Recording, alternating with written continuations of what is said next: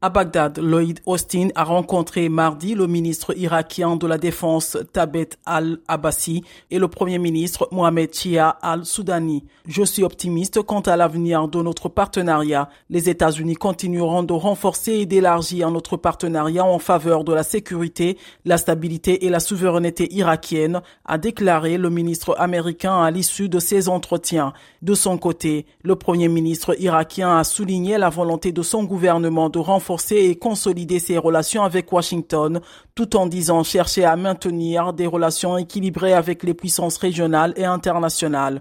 Quelques 2500 militaires américains sont stationnés en Irak dans le cadre de la coalition internationale contre le groupe État islamique.